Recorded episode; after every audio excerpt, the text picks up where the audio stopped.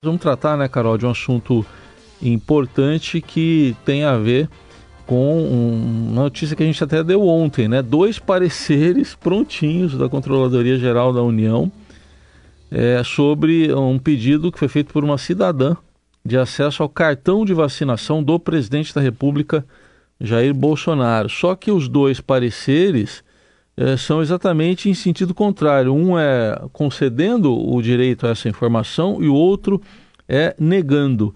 Em 2021, um caso semelhante chegou à Controladoria Geral da União, foi negado com imposição de sigilo de 100 anos, sob o argumento que a Lei de Acesso à Informação garante proteção a dados relativos à vida privada.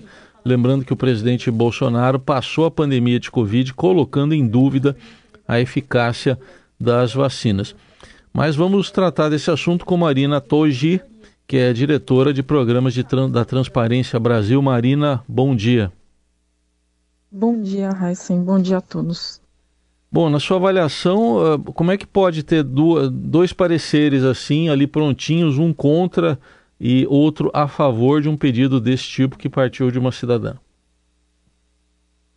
Uma possibilidade é justamente a, a alegação da CGU, né, de deixar já alguma coisa pronta para cada uma das hipóteses de acordo com as opções que foram dadas, né. Como disseram ali, o, o parecer é, pela concessão da informação dependeria da autorização expressa ou do consentimento expresso do presidente, caso eventualmente em uma situação muito anormal, considerando o, o, mandato inteiro até agora, o presidente de fato desse um consentimento expresso, o parecer válido seria esse é, pela concessão, caso não, seria esse pela negativa, como tem sido o padrão.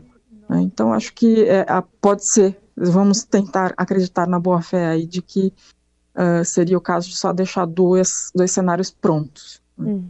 E a partir de 2023, é, toda a autonomia né, do governo que tomará posse em 1 de janeiro para é, colocar mais transparência né, em todos os dados, enfim, talvez fazer valer de novo a lei de acesso à informação pública.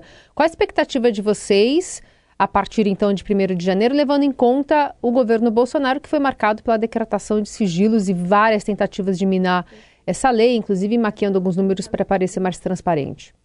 É, a, nossa, a nossa expectativa é justamente uma retomada de onde nós paramos, na verdade, desde 2019, 2018 ali, é, em que estávamos em um caminho, não era perfeito, não era excelente, mas era um caminho de avanço no, no, no processo de abertura de informações, no processo de estabelecimento do acesso à informação como uma política pública de fato, é, e que foi realmente erodida durante esses quatro anos. Então, também tem um pouquinho de retrocesso a ser, a ser recuperado, justamente porque é, a cultura de, de negativa de acesso à informação ou de segurar informações, ou como você mesma mencionou, de maquiar dados, infelizmente foi retomada, foi reempoderada dentro da administração pública nesses últimos quatro anos. Mas a expectativa é de que se cumpram, pelo menos, essas promessas ou essas intenções manifestas de que é, vai ser retomada o acesso à informação como deveria. É, para a gente ter uma ideia, porque a lei de acesso à informação vem ali, é até recente, né, vem do, do governo Dilma, mas uh, quais são as travas? Quer dizer, até onde, o, o, o que pode ser negado efetivamente e sob que argumentos? Porque parece que agora, nesse governo, praticamente tudo foi negado, né, Marina? Mas o que, que realmente pode ser negado e em que condições? Exato. É, a, a, lei de acesso à informação, até onde ela pode ser, ela é bastante clara em relação às hipóteses de negativo. Né? Então, quando um, um, Primeiro, ela estabelece já de cara um, um rol, né, uma lista mínima de informações que elas não podem ser colocadas sob sigilo de forma alguma, e inclusive elas têm que ser divulgadas é, ativamente, como a gente fala, ou seja, sem que ninguém precise pedir. É, desde despesas e receitas até quem manda é, em que departamento do órgão, é, endereços, horários de atendimento, enfim, informações básicas que qualquer cidadão precisa saber, ou pode, tem o direito de saber. Em relação a pedidos de informação, o órgão só pode negar uma informação se ela for sigilosa, ou seja, se o órgão tiver determinado que aquela informação representa algum tipo de risco à sociedade ou ao Estado. Então, ah, por exemplo, posicionamento do exército nas fronteiras. Eu acho que não parece ser uma informação que a gente pode sair por aí divulgando que pode comprometer a segurança realmente do, do país. É, mas informações sobre as políticas públicas de segurança, né, ou, ou o efetivo da polícia militar, são informações relativas à segurança, mas relativas a um serviço que a, que, que a, a sociedade tem acesso, né, um, a um direito essencial. Então, acho que, que a gente precisa saber como é que está o Estado, né, como é que está sendo prestado esse serviço. Então, esse tipo de informação não pode ser negado. A informação só pode ser negada quando é sigilosa, quando ela não existe, obviamente, porque você não tem como dar uma informação que não existe. E, e é isso, tipo, basicamente. Hum. De resto, a informação tem que ser fornecida. Né? Se ela já existe, ela tem que ser fornecida imediatamente. Se ela ainda não existe, tem até 20 dias, ou no máximo 30 ali, com, com uma prorrogação, para ser fornecida. Ou o órgão tem que dar condição para a gente fazer essa busca, se for dar muito trabalho ali para eles fazer essa busca, fazer a consolidação das informações.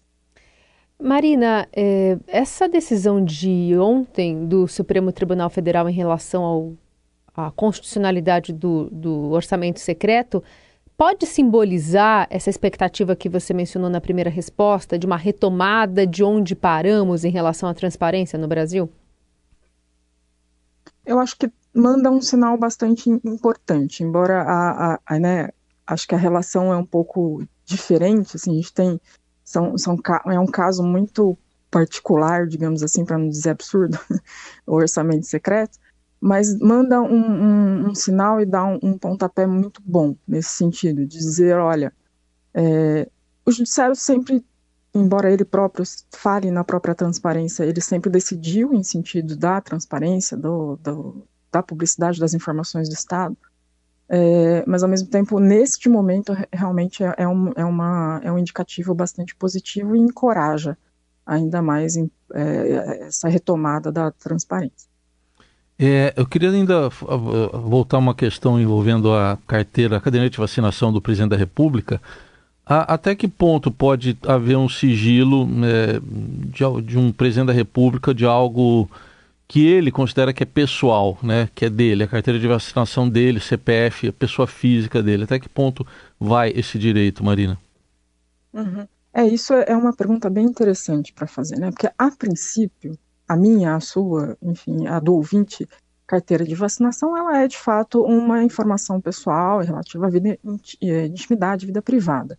A partir do momento que a gente está falando de um presidente que ocupa o maior cargo da, da, da República, e não só isso, um presidente que abertamente falava, fala, talvez ainda até hoje, se não me engano, contra a vacinação em um período de pandemia. E quando ele estava também expondo e sendo exposto a, a essa pandemia, a vírus, é, essa informação passa a ter interesse público. Então, a gente, quando se trata de agentes públicos no exercício da sua função, o conceito de informação de vida privada, de informação é, particular, ele ganha uma certa flexibilidade. A partir do momento que, é, que a vida privada ou um, um aspecto de informação privada tem interferência ou tem potencial interferência no interesse público, é, aí ela pode ser divulgada. E isso a própria lei de acesso à informação e a própria LGPD falam um pouco sobre isso. Hum. Aliás, a, a transição está tentando encontrar uma saída aí para cumprir a promessa desse revogaço de sigilo de 100 anos, é, né, muitos impostos aí sobre o governo Bolsonaro, sem ferir a lei de dados. Então, talvez seja necessário analisar caso a caso, mas essa promessa, inclusive, de campanha, né, de que, é, enfim, estamos numa contagem regressiva para 1 de janeiro para saber de várias coisas que ficaram é, sem transparência ao longo dos quatro anos. O que, que realmente a Lei Geral de Proteção de Dados pode impedir? O que está em jogo nessa história? É, o que está em jogo é justamente essa, essa análise. Infelizmente, vai ter que ser. Não, não é uma questão de dar um decreto e aí acabam-se todos os sigilos magicamente. Vai, vão ser é, necessárias as análises caso a caso, especialmente porque boa parte desses casos ditos de 100 anos são, é, foram negativas a pedidos de acesso à informação. Então, uma decisão meio específica que tem que ser revista para que, que pare de, de valer. Né? E o que está em jogo é, é, meio essa análise mesmo. É, tá bom, é informação pessoal, mas ela é de interesse público? né, ou ela é necessária para o cumprimento de para o dever, para cumprimento de um dever do próprio órgão de divulgação desses dados. Então, a, a análise é justamente essa, fazer esse, essa, esse balanço entre o benefício de divulgar uma informação que é pessoal é, e o prejuízo de mantê-la em sigilo. Né? Geralmente, no caso de informações pessoais que dizem respeito a agentes públicos, Claro que a gente não precisa saber o endereço de residência de um agente público. Uhum. Não tem a menor necessidade disso, isso pode colocar em risco a vida da pessoa. Mas, Mas... no caso do cartão de vacinação, uhum. pelo menos até enquanto o presidente era presidente, é presidente, uh, isso tudo tem aí um impacto na, no interesse público, então tende-se a decidir pela divulgação. Por exemplo, uh, outras coisas que podem entrar nessa análise visitas a Michele Bolsonaro ou é, mensagens diplomáticas sobre a prisão do Ronaldinho Gaúcho. É, qual é o risco de se é, externar e se descolocar visibilidade nesse tipo de, de decisão? O processo do Pazuello, né? Enfim, que, hum. que teve uma atuação bastante controversa na pandemia. É, esses casos são casos assim de tipo é, aplicou-se a exceção a, ao, ao todo, né? Aplicou-se uhum. a exceção como regra. Porque a lei de acesso à informação, ela determina que se uma parte do documento, uma parte da informação for sigilosa, você pode, ou você pode, o órgão pode e deve garantir o acesso ao restante da informação. Ou seja, no caso do processo do Pazuello, por exemplo, ali o que, o, o que mais poderia ter de, de fato pessoal relativo à vida privada dele seria o um endereço, o número completo do CPF, uhum ou condição de saúde, eventualmente, o resto do processo administrativo, uma vez encerrado, ele pode ser divulgado. Né? A defesa dele, enfim, as justificativas e tudo. Tudo isso tem a ver com a gente saber a motivação da administração pública em tomar uma certa decisão. A questão das visitas da Michelle, por exemplo, é um prédio, primeiro, é um prédio que ela ocupa na condição de primeira-dama. Uhum. Uma pessoa ligada ao presidente da República, que tem certa influência sobre ele. Então a gente precisa ter o direito de saber quem que se reúne com ela na condição de primeira-dama, quem o que tipo de eventos ela promove na condição de primeira-dama e assim por diante. Não interessa pra gente quantas vezes o cabeleireiro dela foi lá, se ela teve uma consulta médica privada, se ela recebeu familiares, isso não pode ser ocultado, mas o resto das informações relativas a ela enquanto primeira-dama, a gente tem direito de saber e já tem um precedente para essa divulgação da própria CGU.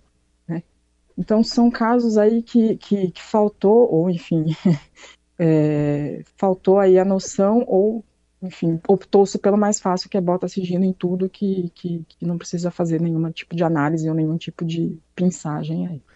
É, Marina, assim, a nós aqui, acho que o Carol também deve pensar assim, a distância, a gente fica com a impressão de que a CGU foi meio que aparelhada, né? É, nesse governo. A gente chegou a ver a CGU, o ministro Wagner Rosário, até tendo que depor numa CPI, CPI da Covid, sendo acusado de omissão é, na, durante a pandemia. É, eu queria uma avaliação sua da CGU nesse governo e como deve ser uma CGU, uma Controladoria Geral da União. Que acaba sendo também a última instância, né? É, a gente está vendo essa, essa, essa confusão aí de dois pareceres né, do cartão de vacinação a partir dessa eu entendo que seja a última instância para se decidir sobre ou não o sigilo de alguma informação, não? É, na, na prática, tem mais uma ainda, ah. que geralmente não, não, não, não, muda muita coisa. É a comissão ah. mista de reavaliação de informações. Ah, tá. Poucas vezes ela, de fato, reavalia algo é, e decide contrariamente ao que já foi decidido na CGU, mas enfim. É, é por isso que a gente acaba esquecendo dela às vezes. Uh, mas a CGU, sim, é, acho que posso confirmar um pouco, ou compartilhar pelo menos a impressão que de, de vocês aí à distância, de uma CGU mais subserviente é, ao presidente, à presidência especificamente, uh, e, e, a interesses mais político-partidários do que ao interesse público. Né? Já, já houve, é, considerando o histórico da CGU e o histórico da relação da Transparência Brasil com a CGU, já observamos é, graus de independência, de autonomia em decisões e na própria cobrança pela, pelo cumprimento da lei de acesso à informação mais é, incisivos do que, é, do que foram os últimos quatro anos. Nos últimos quatro anos a gente observou ou teve essa impressão de leniência mesmo, de deixar, a, verificar, mesmo pela imprensa ou por nós mesmos alertando, falando, olha, tem um órgão ou tem essa decisão que está equivocada, contraria vocês próprios, não, não deveria ter sido, façam alguma coisa, tomem alguma providência, pelo menos alertem o órgão, não sei, façam alguma cobrança. E nada acontecia. Né? E, e algumas outras questões de instâncias, por exemplo, nós temos o Conselho de Transparência Pública e Combate à Corrupção dentro da CGU, a Transparência Brasil faz parte disso. As reuniões sempre foram difíceis de conseguir, embora elas sejam duas, tem que ser feita durante o ano, e até essas duas eram difíceis de ser agendadas, porque o ministro não estava disponível, não havia quórum por parte do, é, dos representantes do governo, enfim, uma coisa. E as decisões ali eram sempre um pouco é, demoradas, ou, enfim, a demanda da, da, sociedade civil era sempre um pouco difícil de, de levar adiante. Então, a, a expectativa é que a gente tenha, de novo, pelo menos, embora a estrutura própria do ministério, dos ministérios não, não ainda tose um pouco a, a, autonomia da CGU, mas a expectativa é que pelo uhum. menos o chefe da CGU volte a ser uma pessoa que tem mais autonomia e que possa de fato decidir, mesmo que seja contra um interesse político partidário eventual ou que seja contra um interesse uh, ali da, do momento, né, do, do presidente ou de outros ministérios. Muito bem, ouvimos Marina Toge, diretora de programas da Transparência Brasil, analisando aí o papel da CGU, especificamente nesse caso também, em que há dois pareceres, né, um contrário e outro a favor de um pedido de uma cidadã de, de acesso né, ao cartão de vacinação do presidente da República. Marina, obrigado, boas festas, até uma próxima oportunidade. Obrigada a vocês, boas festas.